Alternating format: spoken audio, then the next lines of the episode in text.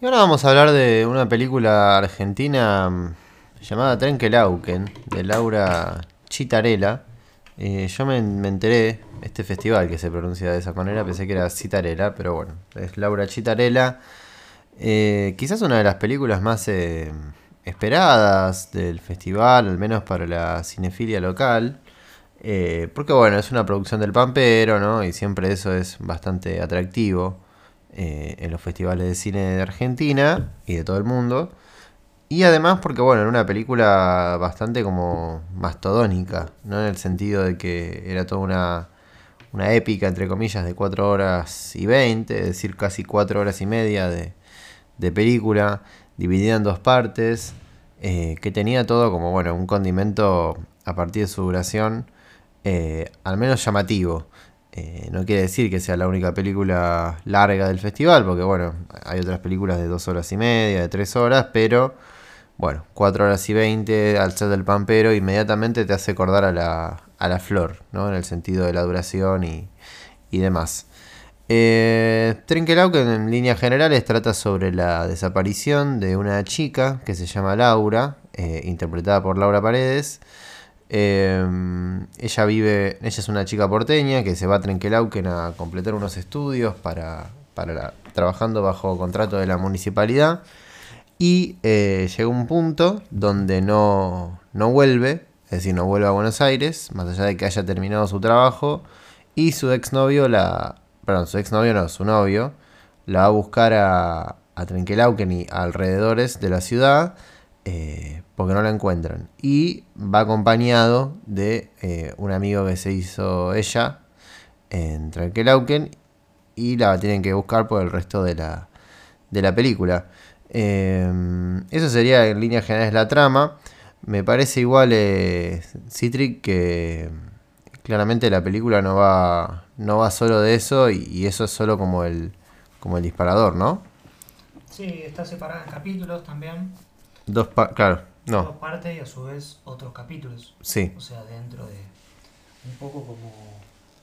eh, como un poco la lógica del Pampero y también de eh, películas como. eh, bueno, un poco como si fuera un también eh, eh, relatos, ¿no? Un poco, si uno dice capítulos, piensa automáticamente en, en libros, en novelas. Eh, y hay un poco de eso porque obviamente la película, como todo lo que es el pampero, va a tener que ver con, con eh, contar eh, historias. Pero bueno, lo, lo interesante acá me parece que, que pasa por, por el punto de partida que tiene la película con el personaje de Laura que se divide, divide su amor entre, entre, entre, dos, entre dos hombres. Eh, su marido y un colega, un compañero eh, que va a terminar eh, construyendo un vínculo a partir de ficciones también, ¿no? O, de tratar de averiguar una historia que, subyace debajo de, de, de una historia no tan conocida. Sí, creo que a eso se le suma también el amor propio por la ciudad, ¿no? Me parece que eso es algo que, que además la propia película lo, lo toma. También estamos hablando de Chitarella cuando incluso en este podcast hemos hablado de una película suya.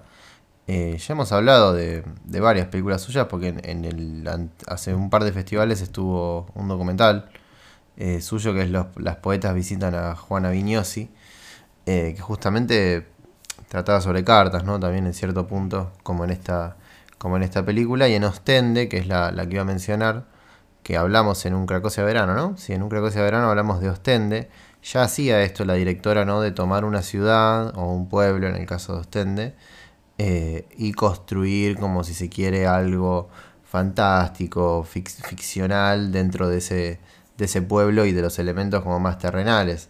Sin embargo, me parece que en Trenkelauken, no solo por una cuestión de la duración y también porque siento que Trenkelauken es como una ciudad, perdón a los que viven en Ostende, ¿no? Pero más como importante a nivel inclusive solo de, terreno, ¿no? De, de, de tamaño.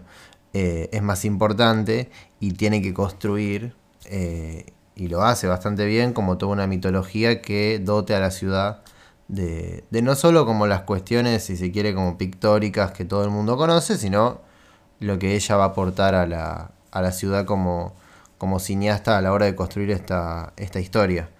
Eh, y eso es algo que a mí me encanta de la película, es cómo se va construyendo esa mitología también, porque es una película que, y esto ya pasaba en Ostende, ¿no? Eh, juega, juega, con el fantástico. Eh, quizás el, el, fantástico en Ostende se daba más por una cuestión inherente del tema del doble, del voyeur. O sea, no es un fantástico como tan que aparece algo eh, en Ostende. Eh, en cambio acá, no voy a decir qué pasa, pero como que hay una construcción muy interesante que parte como desde lo más terrenal, que es una historia de amor perdido. Eh, tampoco quiero revelar mucho porque es muy interesante cómo, cómo, lo desarrolla. Y luego va pasando a otra, a otra cosa. Eh, me parece de Citri que aparte nunca como pierde, pierde el eje, ¿no? Sí, además me parece que eh, hablando de Chitarela hay una como una continuación de, de lo que es eh, Ostende, al punto tal de que eh, la protagonista pareciera ser la misma, el mismo personaje, teniendo en cuenta que, que, bueno, que se llaman igual, que ambas están interesadas por, por historias y por mirar y hasta tiene el mismo ringtone de aquella película. Entonces hay un poco una, una continuación de esa película. Y, y también esto de, de, distintas versiones sobre una misma vida. Su nombre Laura eh, así lo confiere, si bien Laura remite a Laura Paredes y todos los personajes de la película se llaman al igual que, que los nombres de los actores. Eh, bien se sabe que bueno, Laura de Preminger es un clásico de la historia del cine y un poco que siempre que se utiliza uno eh, eh, la, la, ata muy, muy rápidamente. Eh, pero aquí tiene, tiene, tiene parte de lógica porque incluso los personajes le dicen, bueno, esa es la versión que vos conoces de Laura, yo conozco otra versión y Laura de Preminger tiene esto, ¿no? De, de las distintas versiones de hombres sobre una, una vida eh, femenina. En ese caso era un, un, un retrato, ¿no? Sí. Eh, pero. Y, es muy interesante lo que sucede en la segunda parte también, pero bueno, no podemos eh, develar qué es lo que, qué es lo que, qué es lo que sucede ahí, pero hay algo de, de, de de que aquello que, que, le sucede en la primera es como que le vuelve en la segunda, ¿no? Vamos a decirlo así, un poco justamente en secreto, como la propia película eh, va indagando. Y, vos me habías mencionado eso, Manu, ¿no? De que te había interesado particularmente, porque si hay algo que hace el Pampero es que en, en este juego de relatos, eh, no siempre, pero por lo general, está ahí volando la idea del cine, ¿no? Sí. Eh, y de cómo hacer cine. Y, y, de la ficción, ¿no? Y de la ficción, ¿no? Y, y, bueno, acá es muy palpable, ¿no? Sí, es como una película, en primer lugar, que esto, como vos decís, aplica a todo lo del pampero, es muy borgiana, ¿no? Porque está todo este tema de la ficción, dentro de la ficción, las distintas formas de la ficción, ¿no? Porque la película pasa de, del hacer del cine, no necesariamente porque haya un personaje que diga, sí, yo hago cine, pero es evidente al ser el pampero como de estas cosas, de las menciones y demás. Digo, la película arranca eh, con este tema de los capítulos y, ya sabes que se trata de la desaparición de una mujer y el primer capítulo se llama La aventura. O sea, más allá de que después la película vos digas, bueno, efectivamente la película tiene cosas muy de Antonioni y es un poco la es no, es la aventura de, de Antonioni, como que esa mención te la deja como, bueno, servida en el plato. Eh, y después, bueno, después pasa por otras ficciones, ¿no? Como unas cartas, como la fotografía, eh, la poesía, los escritos. Eh... Perdón, pero le da un doble, un doble sentido a la aventura, porque también la película, digo, hay una aventura amorosa y también hay una aventura de, de, de, de historias, ¿no? Y de, de tratar sí. de conocer la vida de de una mujer. Sí, bueno, y que es eso, es eso también borgiano como de la ramificación, no como de partir de, de una idea y que después se vaya ramificando en, en otras ficciones, porque al fin y al cabo lo que le pasa a los personajes, que repito, no lo voy a decir, pero lo que le pasa a los personajes es bastante similar, ¿no? Digo, todos los personajes siempre están como en búsqueda de algo, eh, y está bueno que cuando todos los personajes llegan a la misma conclusión, es decir, llegan hasta el final de la búsqueda, todos tienen el mismo, el mismo desenlace, con distintos matices, ¿no? con distintas aristas y, y demás. Eh, así que me gusta, o sea, me gusta mucho eso porque siento que a la vez me hace pensar, por ejemplo, en una película coral, eh, pero no tan coral en el sentido de, bueno, por ejemplo, eh, Altman o Anderson, que tenés, eh, Paul Thomas Anderson, ¿no? Que tenés 20 personajes, 10 personajes, 15 personajes. Acá tenés, si somos buenos, 5, que no quiere decir que no se pueda hacer una película coral con 5 personajes. Pero como que siempre termina, eh, como que está circundando siempre sobre lo mismo, ¿no? Siempre sobre Laura, o siempre sobre la desaparición de una mujer. Eh, ahí es como que se va desplegando todo lo de los personajes al, alrededor de eso. Eh, y otra cosa más que quería, que quería decir de la película, evidentemente hay un montón de cosas para, para hablar, pero bueno, tenemos tiempos eh, acotados por película.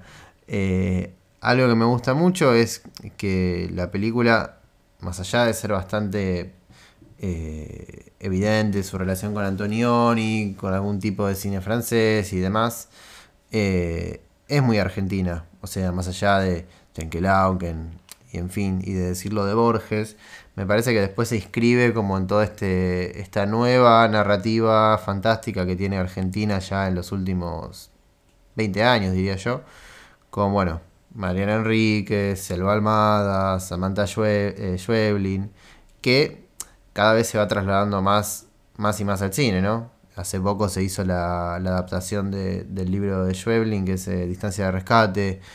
Eh, hablamos el año pasado, justamente en el festival de Jesús López, que tenía guion de Selva Almada. Eh, y acá, no vamos a decir cómo, pero bueno, tiene cosas como muy de... En especial de Mariana Enríquez, tiene muchas cosas. Eh, y bueno, nada, me parece que es muy interesante cómo, cómo también es, ese tipo de fantástico se va plegando en el cine, porque obviamente la referencia clara es Borges, por esta cuestión de las ficciones, pero no es que solo la película se queda ahí, sino que hace como todo un trazado fantástico muy interesante en relación a la historia de la literatura fantástica en, Ar- en Argentina. Eh, así que bueno, eso sería Trenquilauken, la verdad no, yo supongo que se va a estrenar en, en alguna función especial, ¿no? En el, En el en, Malva. en el Malva, así. Eh, las dos partes, sí, son dos partes, ¿no? De, de dos horas, sí, creo que son dos horas, dos horas cada parte. Eh, y algo que está bueno es que, no sé si vos te pasó, pero viste que la segunda parte arranca y parece que arranca otra película. Mm. Y después se acomoda, ¿no? Como que Sí, sí. o sea, parece como que yo en un momento pensé que iba a pasar esto de que era otra historia, tipo por completo.